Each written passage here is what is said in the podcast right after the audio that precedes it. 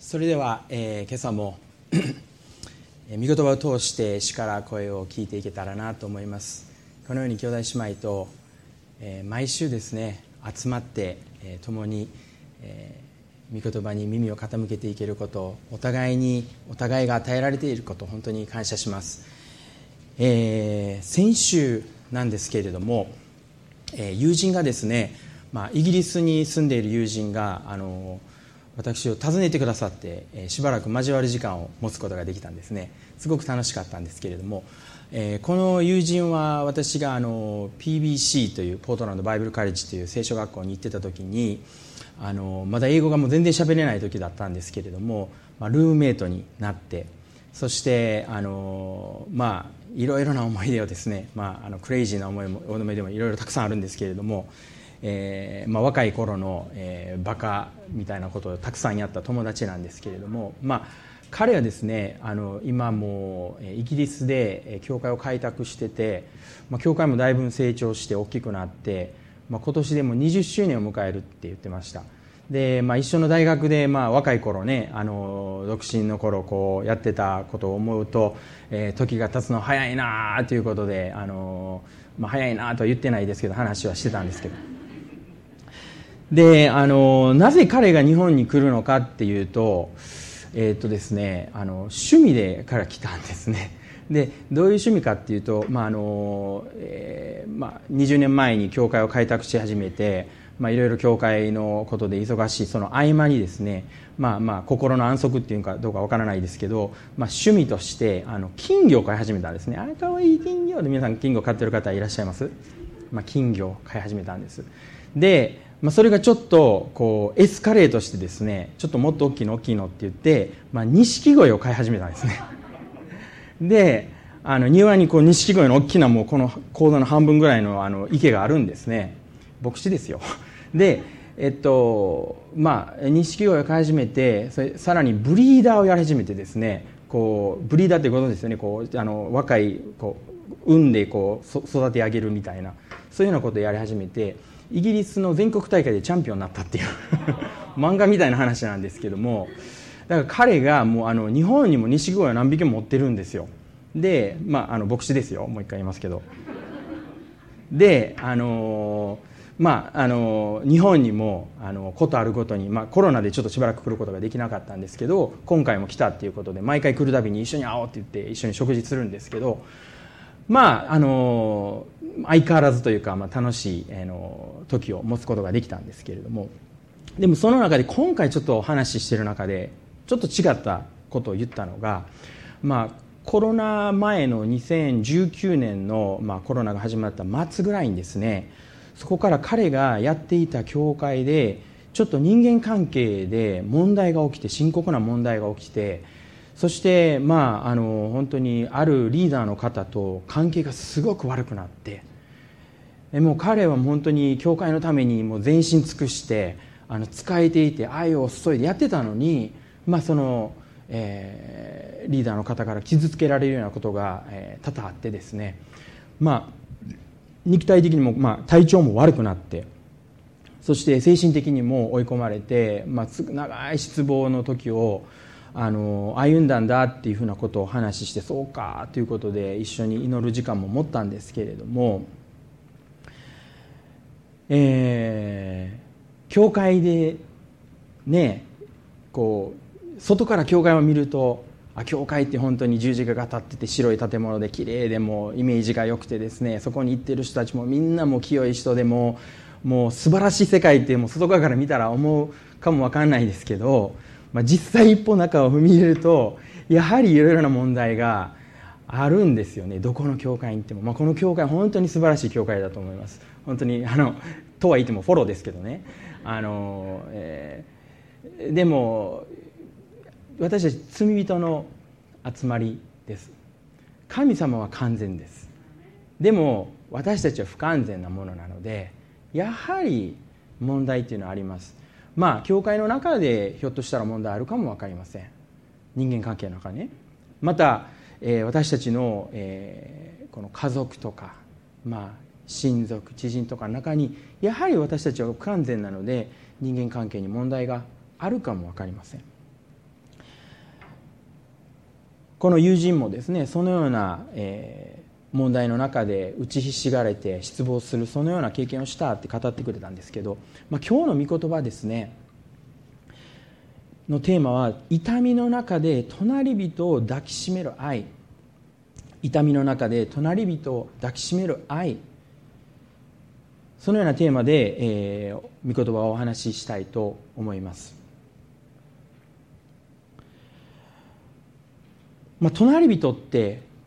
言いますと誰なんでしょうか？まあいろいろな隣人っていうと、えー、 Good Samaritan の ministry とか、まあ、いろいろなこう ministry があって例えばあなたはもし日本人だったら日本人はあなたの隣人だとか、まあ、あなたは生きている人間ならこの地球全員がもう人類皆兄弟じゃないですけど人類が隣人だって言われる方もいらっしゃると思うんですけれども、えー、敬愛するダラス・ウィラードっていう先生がですね私たちの信仰の歩みの中で私たちの霊性が本当に成長していくためのその文脈の中での隣人というのは私たちの手の届く範囲にいる人々であなたが影響されまたあなたが影響を受けまた助け助けられそのような関係を持つ手の届く範囲の中にいるそのような家族知人友人親族そういった人たちを、まあ、隣人というふうに言うんですけども今日のこの隣人を痛みの中で隣人を抱きしめる愛というこのテーマの中の隣人というのはそのような手の届く範囲の方々の人間関係ということについてちょっとお話をしたいなと思うんです。マルコによる福音書の12章を有名な箇所なんですけれども皆さんと開きたいと思います。マルコによる福音書の12章この箇所をお読みしたいと思うんですけれどもマルコの、えー、夜福音書12章の28から3128から31を、えー、お読みさせていただきます。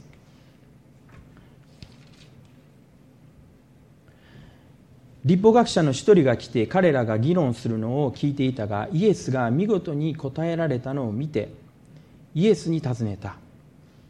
すべての中でどれが第一の戒めですか？イエスは答えられた第一の戒めはこれです。聞け、イスラエルよ。主は私たちの神、主は唯一である。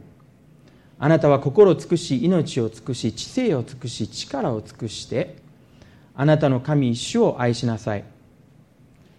第二の戒めはこれです。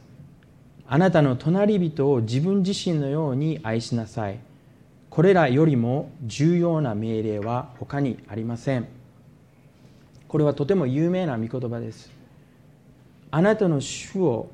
心を尽くし命を尽くし知性を尽くし力を尽くして愛しなさい。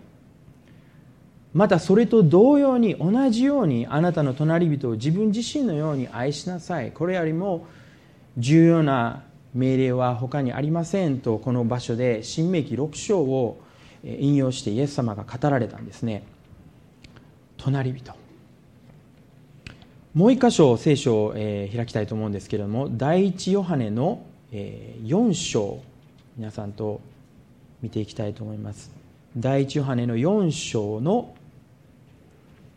7節から12節ちょっと長いんですけれども、えー、本当に素晴らしい御言葉なんで教会で御言葉の読んで何が悪い読みたいと思います今日は。時間をとってしっかり。はい、えー、第一ヨハネの4章7節。12節まで読みます。愛する者たち私たちは互いに愛し合いましょう。愛は神から出ているのです。愛がある者は皆神から生まれ神を知っています。愛のない者は神を知りません。神は愛だからです。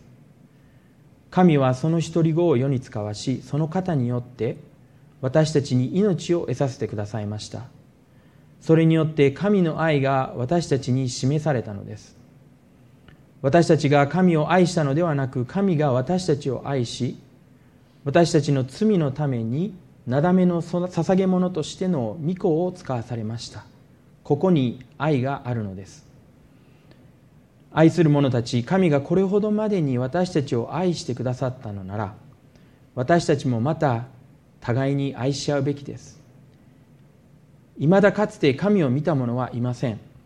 私たちが互いに愛し合うなら神は私たちのうちにとどまり神の愛が私たちのうちに全うされるのです。愛する者たち私たちは互いに愛し合いましょうってヨハネは言うんですね。それは神が愛だから。今で未だかつて神を見た者はいないけれども私たちが互いに愛し合うなら神の愛が私たちのうちに全うされる。そのようにこの御言葉は今読んだ2つの御言葉は大変有名で大変素晴らしい御言葉なんですけれども。でもクリスチャンとしての大きな一つのジレンマはですね。私たちが先ほど見ました教会に集まりますけどでも不完全なものの集まりだって言ったんですけど私たちが不完全さゆえになかなかこのクリスチャンの歩みの中で愛し合う人間を立て上げる純粋に愛し合う人間を立て上げるというのが本当に難しいなっていうふうに感じてしまう。そういうジレンマの中に私たちは生きていると思うんです。立て上げるどころか破壊してしまう。そういう経験をされた方もいらっしゃると思います。完全な人間人間じゃないのでやっぱ失敗を犯してしまうんですね。取り返しのつかない失敗を犯してしまったり人を傷つけたり悪気がないのに人を傷つけてしまったり傷つけられてしまったり失望させたり失望したりまた人間関係がもうこじれてもそのもつれの間に挟まっちゃってもうどうしようもないそのような経験をされた方は、えー、たくさんいらっしゃると思うんです。そして半ばそのような人間関係の問題がもう山積している中で半ばもう諦めてしまう。もうもちろんね境界線を引いて自分を守るっていうことは本当に大切なことだと思うんですね。私たちがそのような人間関係の中で私たち自身が本当に傷ついてしまうことがないようにやはり距離をとって賢く振る舞うのも大切なことなんですけれどもでもそういった神様が求められている私たち互いに愛し合いましょうって聖書で言われたんですけどもそういったことももう諦めてしまうもうそういうことに対してちょっと私はもうちょっと私結構です。ってなってしまうこともあるのかな。私たち傷ついたようにやはりそこから愛し合うっていうところに行くのにやはり大きな抵抗を感じてしまう。しかし神様が今朝痛みの中で隣人を抱きしめる愛という題名でお話をしていますけれども私たちがこの生きる人生この歩みの中でですね神様は私たちがお互いに愛し合いそして豊かな愛の関係の中に生きてこの教会が愛の関係で結び合わされて本当にクリスチャンじゃない人が来た時に何かが違う。ここには神様の愛があるって。そのように感じれるような豊かな喜びにあふれた。そのような共同体の中で人間関係の中で私たちが生きていくっていうことを願っていらっしゃる。そして私たちはたとえジレンマがありますけれどもその神様の願いを重荷と感じることはなくですね神様の期待を義務と感じることなく神様の励ましとして神様が私たちを支えて恵みで満たしてそのことを実現させてくださるってそのように動機づけられて私たちは積極的に神人々を愛していくそのような挑戦を受けたいなというふうに思うんです。今朝そのことについてお話できたらというふうに思うんですけれども有名なヘンリー・ナウエン皆さんもご存知だと思うんですけども彼が、え書いた本で「心の奥の愛の声」という本があるんですけれどもこの本の、えー、一つの文章を皆さんとお分かちしたいと思うんですがこの本はですねヘンリー・ナウエンさんが、えー、非常な苦しみの中で苦痛の中で、えー、書き綴った、えー、日記なんです。彼がまあ有名なアメリカの有名な大学で、まあ、霊性のことについて教鞭をとって学校で数々の学校で教えていたんですけれども、まあ、そのシーズンを終えて、まあ、あの引退してですねそして、えーまあ、ラルシュっていうあの、まあ、グループコミュニティの中に入ったんですがそこで晩年を過ごされたんですけどもそのラルシュっていうのは、まあ、あの知的障害を持たれた方が集まっているそういった場所に、まあ、彼が、まあ、あの移動したんですね。その節目で、えー、彼の親しい友人と、えー、関係が崩れてしまってそしてヘンリー・ナウはしばらくの間、まあ、精神的な危機をあの体験する、まあ、霊性の第一人者としてもう本当に有名な大学とかでこう人々を教えてた人がこの危機の中で本当に苦しみ失望し一時はもう自殺をもう願望するようなそういったところまで自殺の一歩手前まで行くほど彼は苦しんだらしいんです。でその中で自分をつなぎ止めるために書き綴った自分に対してこう励ますためにまた信仰生活上の規則ってちょっと硬い言い方ですけれども、まあ、自分に対して励ますために、えー、この秘密の日記っていうのを自分に対して書いたんですね。それが後に出版されたのがこの、「心の奥の愛の声」という本なんですけれども私はそれを読んでいて一つとどまった箇所があってここからまあ今日のメッセージが生まれたと言っても過言じゃないんですけれどもちょっとその文章を皆さんとお分かちしたいと思うんですね。お読みしますね。愛することをしかも深く愛することをためらってはいけない。深い愛が招きかねない苦痛は怖いかもしれない。深く愛する相手に拒絶されたら捨てられたら死なれたらこちらの心は張り裂けるだろう。しかしだからといって深く愛するのを控えてはいけない。深い愛に由来する苦痛は愛をさらに実り豊かなものにする。それは種が根を張って強く育つようにと土を砕く隙に似ている。拒絶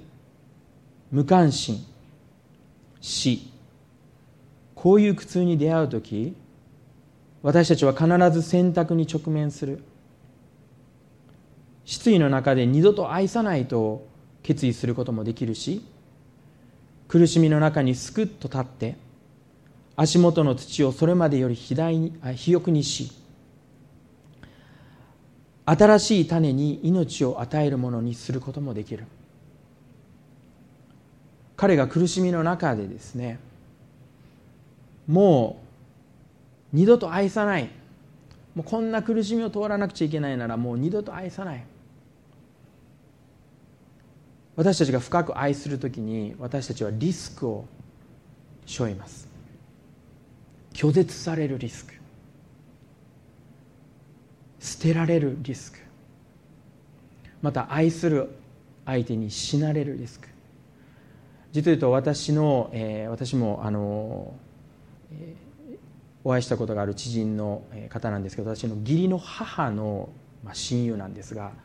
その方の息子さんの、えー、葬儀が今日行われてるんですねカナダの方で。でも彼女の人生はもう本当にもう大変なところにあってもう今も祈ってるんですけども彼女のご主人をがんで亡くしまた今回長男を亡くしたんですけども次男の方もがんで亡くされてそして2人目のご主人も、まあ、今、えー、こうちょっとこう精神的に問題があって病院に今入れられてるって。彼女本当に神様を愛して経験でまた神様の愛にこう満たされて少し強いこうマザーみたいな感じの人なんですけど。でも本当につらい。もう私たちが周りから見るとどうしてこんな悲しみがこんな苦しみが襲うんだろうって。でも神様はその中で深く愛することをやめてはいけないって彼女にも挑戦されてるんですね。そして私たちにも深く愛することをためらってはいけない。私たちがこの人生の中で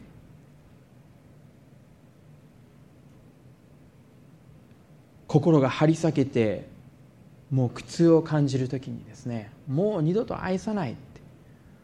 もう愛はもううんざりだ。愛のことに関してはちょっとスペースを置きたい。そのように感じる方がいらっしゃるかも分かりません。愛したゆえに深く愛したゆえになんでこんな苦しみを負わなくちゃいけないんだろ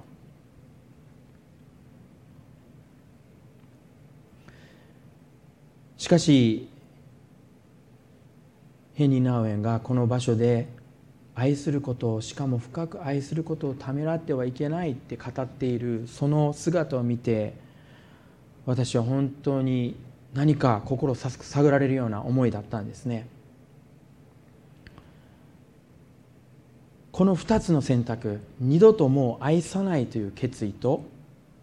そしてもう一つのヘンリー・ナウエンが提案している決意決断選択は苦しみの中にすくっと立って足元の土をそれまで肥沃にする。それまでより肥沃にする。その選択は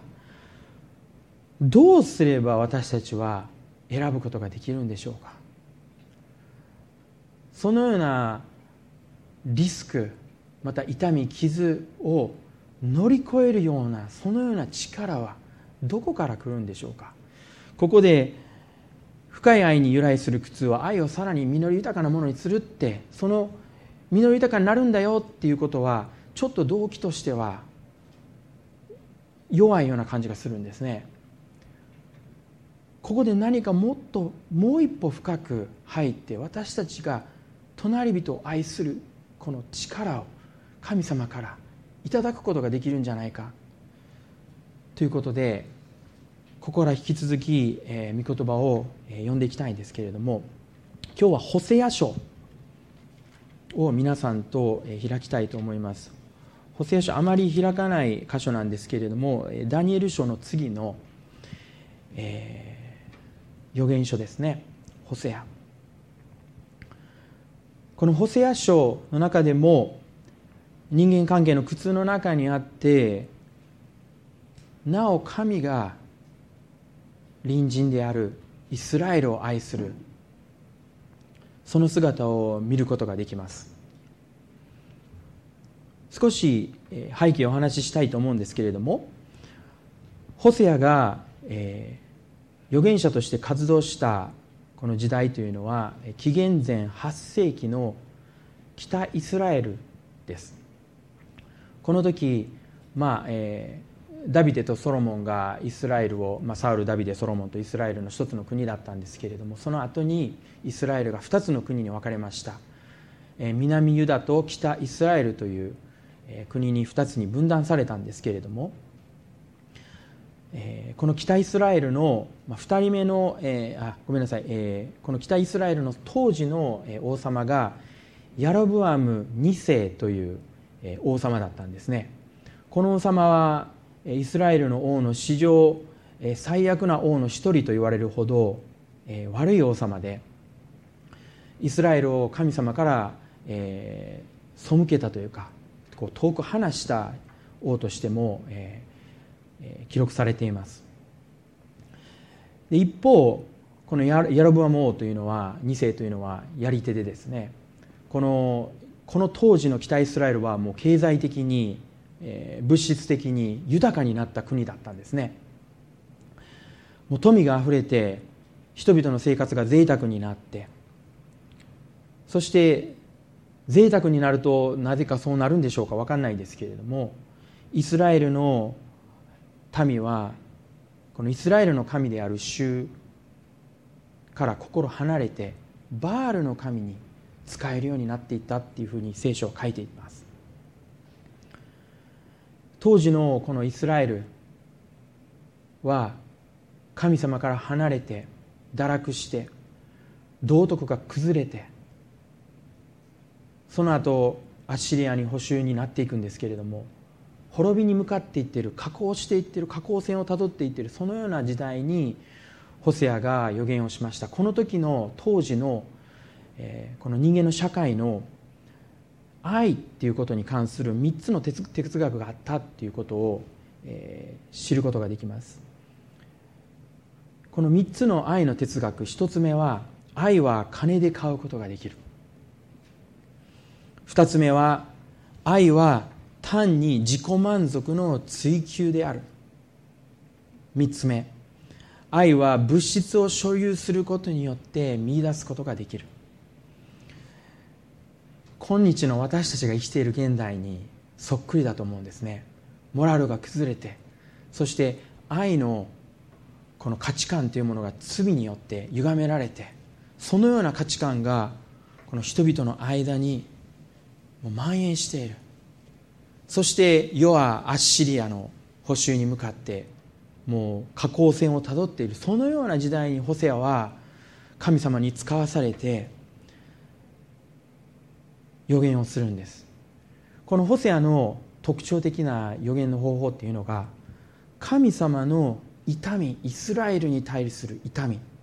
神様のイスラエルに対する悲しみ。神様のイスラエルに対する不快感。痛みそういったものに自分を同化させてそしてイスラエルのために語ったっていうのがこのホセア書の特徴なんですけれどもホセア書の一章の二節をお読みしたいと思いますね。ホセア書の一章の二節主がホセアに語られたことの始め主はホセアに言われた。言って会員の女と会員の子らを引き取れ。この国は主に背を向け陰行にふけっているからだ。まあ本当に不思議なというか奇妙な神様からの、えー、宿題といいますか。若い子のホセアがですね神様のために捧げる一生神様を捧げます。あなたは私の神様ですって言って。で1日目さあ神様のために働きますって時にまあ陰行の女って書かれてますから、まあ、遊女だと思うんですけれどもそういう人を探してその人と結婚しなさいっていうことなんです。で彼はひょっとしたら結婚に対してもう本当に何かこうすごい理想を持っていたかもわからないですね。神の人として生きるもう本当に清く正しい生き方をして本当にこの世の光となって思ってたかも分かりません。でも神様は友情を探してその人と結婚しなさいって言うんですね。なぜか。それは私の心が傷んでいるから。私の民イスラエルが私に従うことをやめてバールの神に伝えて仕えている。私はそのことで心傷んでいる。そのことをあなたにも知ってもらいたいっていうことでホセアにそう言うんです。ホセアは本当に神様に純粋に従ってですね言われた通りに友情を探すんです。この結婚する相手がゴメルという、え女性なんですけれども彼はこのゴメルと結婚してそして聖書を語ります。しばらくの間は、えー、彼女と結婚して素晴らしい結婚の生活を過ごしたんだと思うんです。男の子女の子男の子って子供が生まれてそしてもうしばらく楽しい結婚生活を過ごしていたと思うんですけれどもある日忽然とゴメルが姿を消してしまうんです。朝起きてゴメルゴメルゴメル家を探しても誰もどこもいないゴメルゴメルって近所行ってもどこもいない。そしてしばらく探しているうちに気がついたのがゴメルはこの私と可愛いこの3人の子供を見捨ててそしてもう家出をしたもう去っていってしまった。私たちは捨てられた。この3人を残していきなりシングルファーザーになってしまったということなんです。その時にもうゴメルは本当に絶あゴメルえホセはですね本当に痛み悲しみなぜゴメル私を捨てたんだ？それも噂に聞いてます。ごめんあそこで見たあそこで見た。どうやら前の愛人のところに行ってるようだって聞いた時に本当に拒絶を感じたと思うんです。苦しんだと思うんです。なんでここまでもう純粋に愛してあなたを愛してきたのになんで私を捨てるんだろう。でそこに行くこともできず苦しみで悶々とした生活をしていた時にホセア書の3章で神様がまたホセアにこういうふうに語られるんです。3章の一節お読みしますけれども再び行って夫に愛されていながら貫通している女を愛しなさい。ちょうど他の神々の方を向いて干しぶどうの歌詞を愛しているイスラエルの子らを主が愛しているように。この時のホセアの気持ちはどうだったでしょうかね。捨てられて結婚式で私はあなたに永遠の愛を誓いますと言ってそして1人目2人目3人生まれ生まれてゴメルのためを思ってもう家事も洗濯もしてですね子供を一緒に育てて一緒に笑って食事をして楽しく過ごしていたそのゴメルがある日忽然と姿を消して私たちを捨ててしまったそのようなゴメルに対して怒りもあったでしょう。また自分が何をしたんだろうって何か気に食わないことがあったのかな。自分に対しての責めもあったでしょう。もういろいろな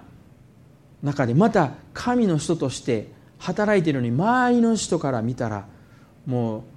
うゴメルさんどっか行きはったらしいでみたいなそういう話。もう自分の面目も潰れてしまってもう本当に最低の状況に彼がいたのに神様その最低の状況のホセアにあなたが行ってあなたがゴメルを追いかけてあなたがゴメルを愛しなさい。なぜかそれは私を全全知全能の主私を捨てたイスラエルを私はまだ痛みの中で愛しているからなんだ。そのように言ってホセアにゴメルを探しなさい。ゴメルをもう一度引き取りなさいって言うんです。どんな状況だったでしょうか。もう聖書はあまりここは詳細は語りませんけれども。おそらく神の人ホセアは、まあ、その当時、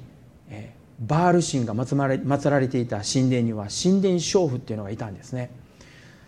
バールに使える礼拝の一つの一部として神殿娼婦を買うというそういうようなことが行われていた場所にホセアは行ったと思うんです。そしてある聖書学者によればそういった場所でゴメルを探すホセアが来た来たところはですね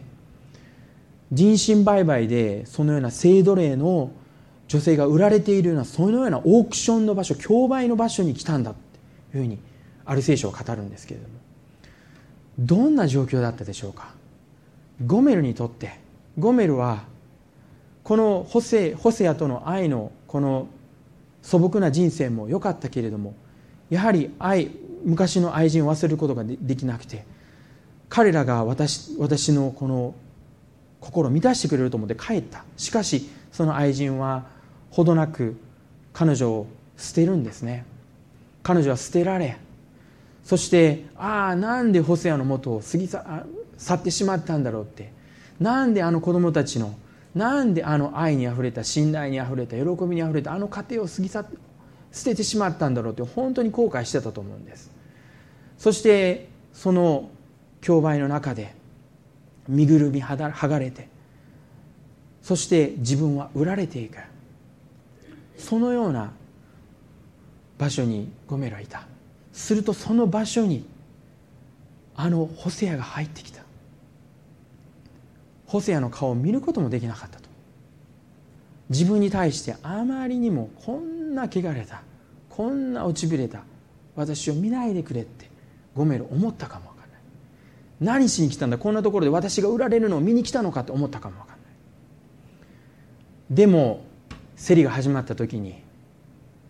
1シェケル2シェケル3シェケルって声が出るところに聞き覚えのある声が聞こえる。ホセアの声なんです。ホセアが自分の妻のためにそれも捨てられた妻のために自分を捨てた妻のために大きな声で叫んでるんです。そして15シェケル叫んだ時にこのゴメルは最終入札者ホセアに売りますってことになるんです。その時のゴメルの思いはどうだったでしょうか？その場所に泣き崩れて。私は帰ることができない。こんなところに帰ることできない。でもホセアは毛布を持ってきてですね彼女を包んで彼女をすごく抱きしめてる。ホセアの心にこの身ぐるみ剥がれてもう惨めな姿になっているゴメルを見た時に彼の心の中に愛が生まれたんです。私はこのゴメルを愛している。たとえ私を捨てたものであったとしてもこのゴメルを愛しているだ。彼の中にその愛があって彼女を深く抱きしめてそしてこう言うんです。3章の3節でホセは彼女に言ったこれから長く私のところにとどまりなさい。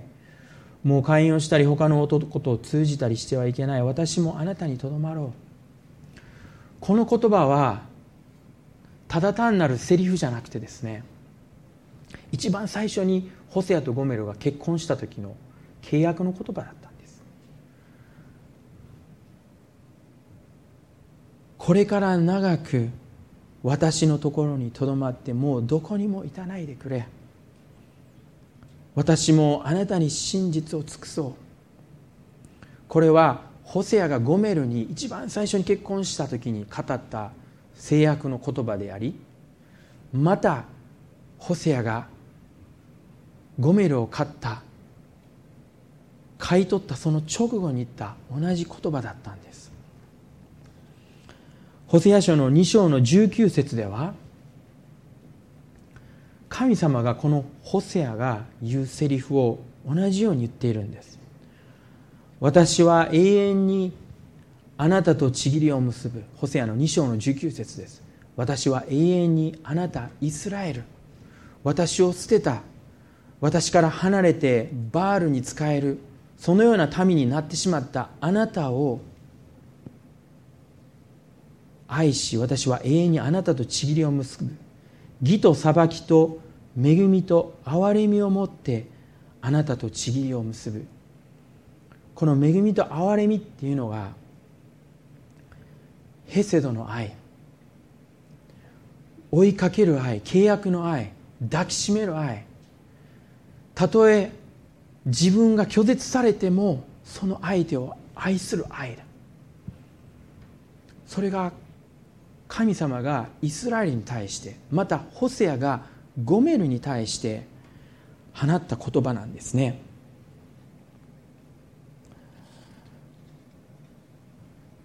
この後北イスラエルはアッシリアに捕囚として滅ぼされて捕囚として連れて行かれます。南ユダもその後バビロンに捕囚とされるんですけど南あ南ユダは後から後に帰還するんですが北イスラエルはまだ失われたままです。神様のこの痛みは今日に至るまで続いている。そして私はあなたを愛していると神様は失われた民に語り続けるんです。このホセアという名前の意味なんですけれどもこのホセアの名前の意味は救いっていう意味なんですね。そして民数記の13章16節まあ開かなくても結構ですけれども、まあ、民数記の13章16節にはモーセが約束の地を、え偵察するために12人の石膏を送るんですけれどもその時のことが書かれているんですけれどもえ、その12人の石膏のリストの中にヌンの子ホセアっていうのがいるんです。同じ名前ですホセア。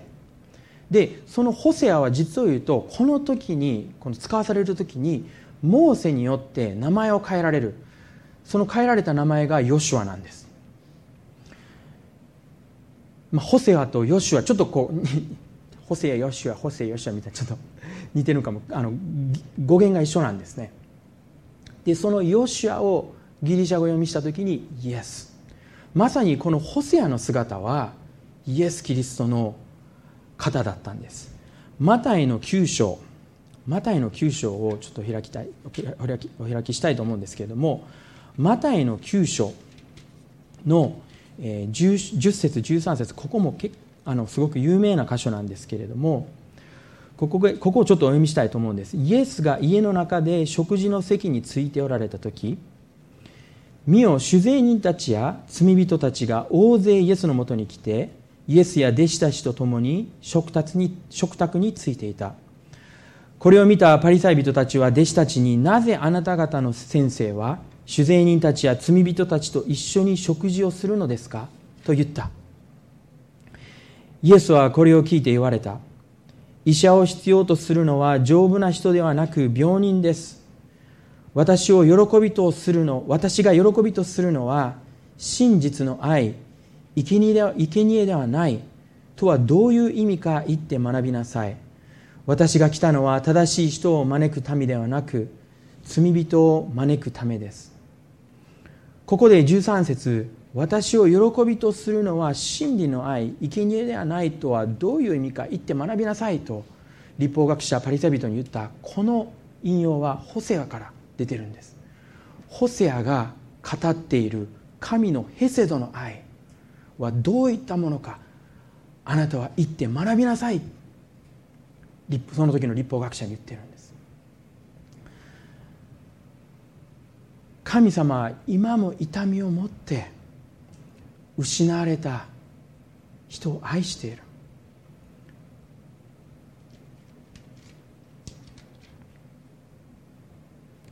医者を必要する医者を必要とするのは丈夫な人ではなく病人です。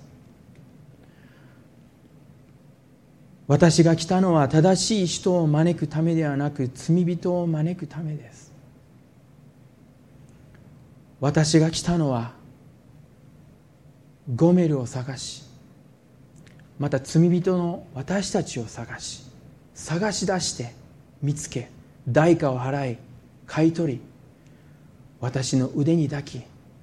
真実の愛でヘセドの愛で愛すために私はこの地上に来たんだってイエス様は語られたんですね。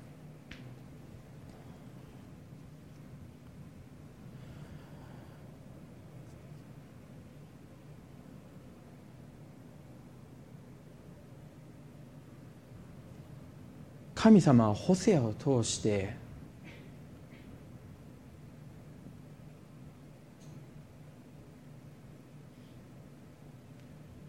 ホセアが自分を傷つける。隣人を愛する愛を持ちなさい。ということを私たちにも語っているんじゃないかというふうに思うんです。なぜそう思うかっていうと最後ヨハネの福音書を見ていきたいと思うんですけれどもヨハネによる福音書17章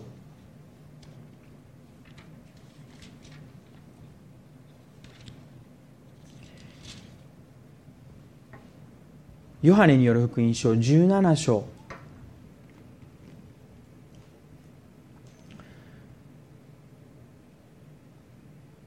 神様からホセアのように罪人の私たちを愛するために使わされたイエス様がこの17章で3年間の交渉外を終えられ明日は十字架にかけられるというそのような中にあって弟子たちと深く交わり弟子たちを愛して全てのことを語り終えた後イエス様がこの世に来られた究極の目的を天の父の神様にお祈りするその場所がこのヨハネの17章に記録されています。17章の21節から23節をお読みしたいと思うんですけれども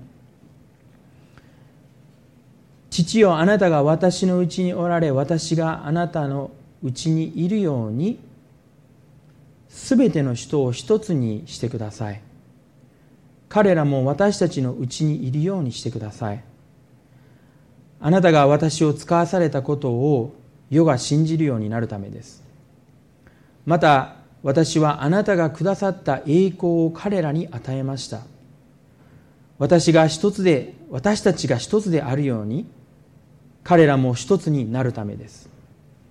私たちは彼らのうちにいて私は彼らのうちにいてあなたは私のうちにおられます。彼らが完全に一つになるためです。またあなたが私を使わされたことを私を愛されたように私を使わされたことと私を愛されたように彼らも愛されたことを世が知るためです。イエス様がここで天の父の神様に祈った祈りは私たちの罪のためにイエス様が十字架の贖いをされてそして葬られて3日目に死を打ち破って勝利して私たちに救いと永遠の命を与えるためであったんですがそれと同時に神様はイエス様と天のお父様との間に私たちを迎える父なる神様御子なるイエス様聖霊様はこの三三位一体の神というのが聖書で書かれていますけれども神様は私たちを救うだけではなく私たちを三位一体の関係の中に招くために来られた。ただ私たちが罪許されてこの人生を罪を犯して許してください罪許され罪を犯して許してくださいそのような人生の中を歩むために私たちを救われたのではなく今イエス様が天の父なる神様に言われたように私たちが一つであるように彼らも一つになるためなんだ。私たちの人間関係の最終形はどこにあるかっていうと三位一体の完全な愛の中にある関係なんです。ひょっとしたら想像しがたいことかも分かりません。皆さんの今置かれている人間関係の中で神様が私たちを三位一体のその関係の中に招いてくださっているばかりでなく神様は私たちの隣人をそのように招いておられる。創世記には創世記の一章には我々に似るように我々の形に人を作ろうって言われた。それは私たちが神様と何の障害もなく分け隔てなく愛し合う関係があるばかりではなくアダムとエヴァもそのようなレベルの関係だった。完全な愛を持って愛し合うことができるような関係だった。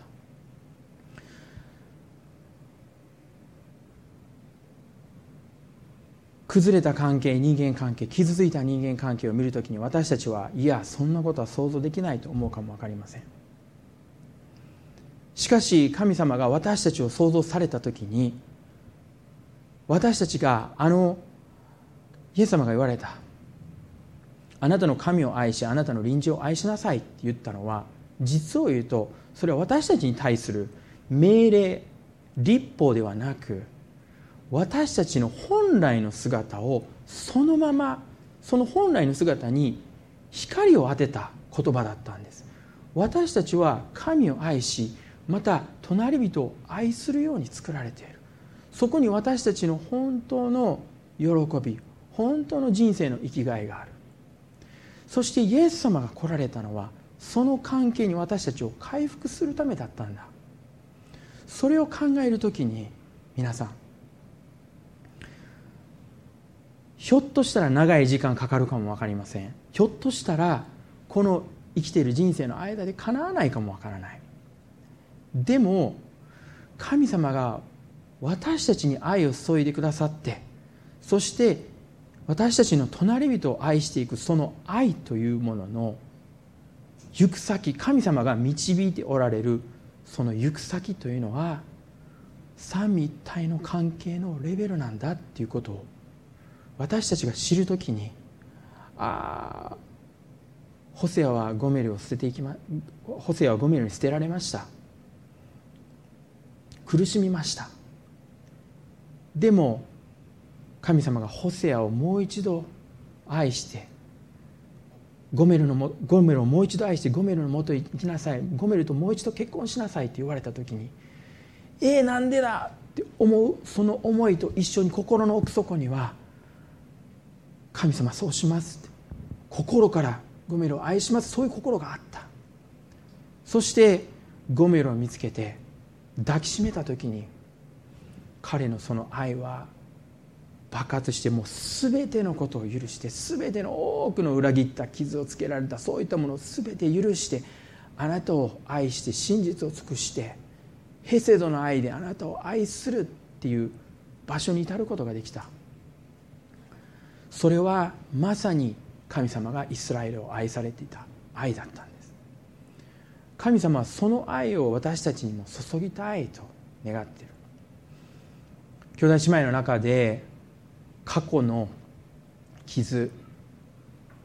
過去の失敗過去の失望によってもう閉ざしてしまった扉があるかも分かりません。そのことについてなかなか心の痛みが癒されない。そのような兄弟姉妹がその痛みを抱えてここにいらっしゃる兄弟姉妹がいらっしゃるかも分かりません。でも神様が私たちを創造された。その目的は私たちが完全な愛でお互いを捧げ尽くす愛で愛し合うそのような関係を私たちに与えてくださる。信じられないかも分かりません。この北イスラエルのこの当時のように私たちの生きている世界っていうのはもう愛が堕落した世界に生きています。私たちが聞く現実の話は聖書が語るこのような愛とはもう全くかけ離れているかも分かりません。でも聖書の御言葉に基づいて私たちがそのような想像を神様が与えてくださっているそのようなイメージを持ち始める時に神様が私たちに超自然な信仰を与えてくださる。その信仰は皆さん現実逃避ではなく神様があなたに与えられている信仰なんです。そしてあなたが失った隣人は必ず神様の愛によって回復される。まだ今与えられているその愛の関係はこの教会の関係は三位一体のこの完全な愛のレベルにまで引き上げられることができるんだって。イエス様はそのように私たちを願って私たちにそのようなことを願っているんだそういうふうに思う時に私たちはこの世では悩みがあります苦しみがあります苦痛があります。しかし勇気を出しなさい。私の思っているレベルはあなたが思っているレベルと全然違うんだよ。本当に喜びのあふれる世界なんだよ。その時に私たちは喜びを持って砕かれた心を持って隣人を愛していくことができるんじゃないかそのように思うんです。ヘンリー・ナウエンの先ほどのあの愛することしかも深く愛することをためらってはいけないという、え、言葉を皆さんとシェアしたんですけれども、まあ、この日記の続きにですね続きがあるんですけども深く愛した相手は自分の一部となりその共同体の数はどこまでも冷えて増えていくんだというふうに語っているんです。私たちの失望との原因となっていた人間関係も苦痛の中で私たちの心が広げられ神様の心が与えられそして隣人が私たちの一部となっていく。そしてその共同体が広がっていくなんという神様が与えられている素晴らしい計画なんじゃないかなというふうに思います。最後、えー、第一ヨハネの4章17節今日語った御言葉をですね思い浮かべながらまた神様から受けたチャレンジを思い浮かべながら最後、えー、もう一度この第一ヨハネ4章の7節から12節をお読みしたいと思います。そしてこのメッセージを終わりたいと思います。第一ヨハネ4章の7節から12節。愛する者たち私たちは互いに愛し合いましょう。愛は神から出ているのです。愛がある者は皆神から生まれ神を知っています。愛のない者は神を知りません。神は愛だからです。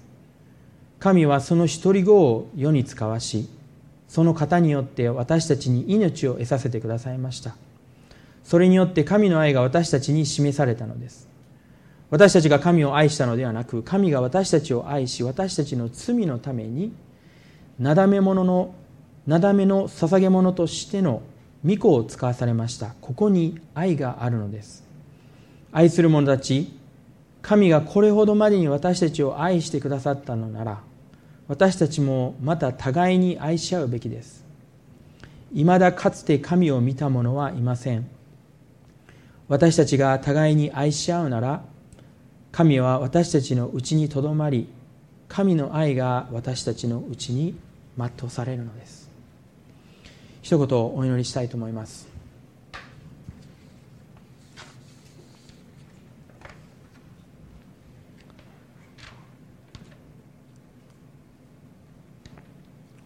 天の父なる神様。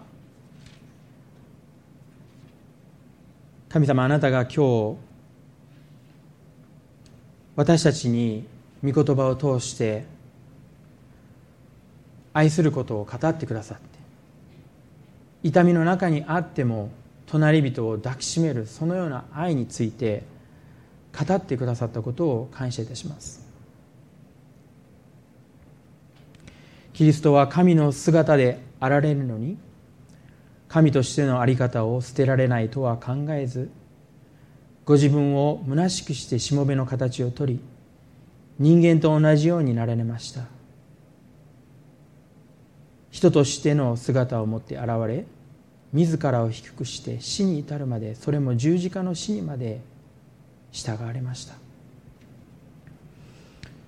主よあなたは私たち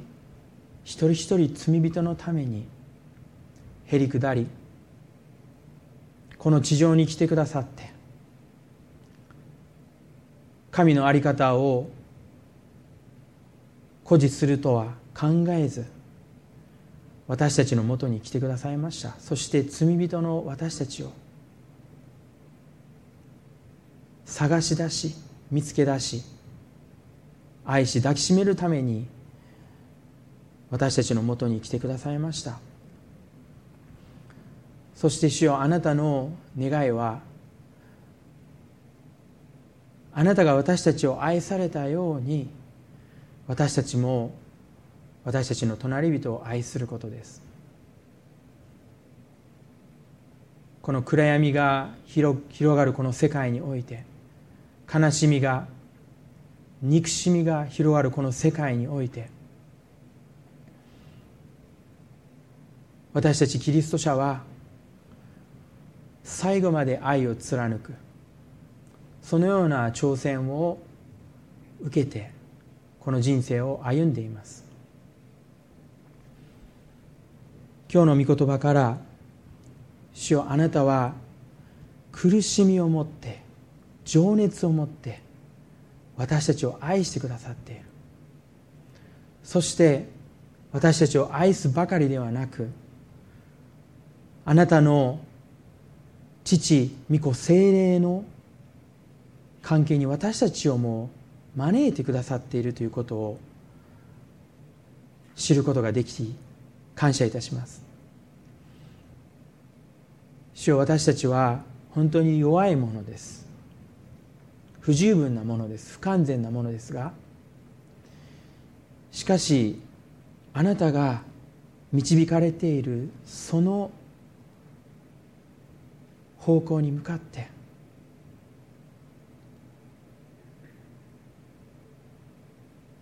私たちはあなたの持たれているビジョンに向かって歩んでいくことができますように私たち一人一人兄弟姉妹を導いてください。私たちの日々の兄弟姉妹を愛するその努力があなたの